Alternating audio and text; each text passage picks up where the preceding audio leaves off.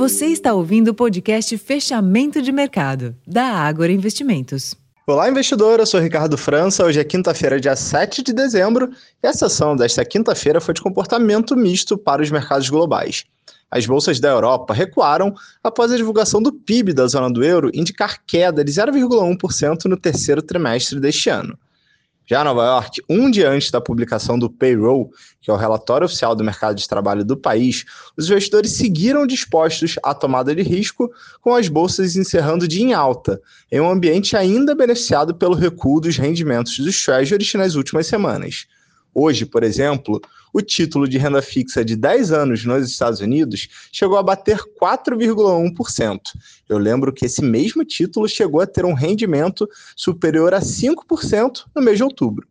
Já no Brasil, sem maiores direcionadores locais, o Ibovespa teve comportamento tímido, encerrando a sessão em alta de 0,3%, voltando à casa dos 126 mil pontos, com giro financeiro movimentado de 20,6 bilhões de reais. Já no mercado de câmbio, o dólar fechou o dia praticamente estável, cotado aos R$ 4,90. Para amanhã, como eu comentei, as atenções estarão voltadas para os dados de emprego nos Estados Unidos. Eventuais dados mais fracos podem indicar uma postura mais moderada do Fed na condução da política monetária do país. Esse, portanto, deverá ser o principal direcionador para os mercados nesta sexta-feira. Esses foram os principais acontecimentos do mercado hoje. Eu vou ficando por aqui. Uma ótima noite e até amanhã.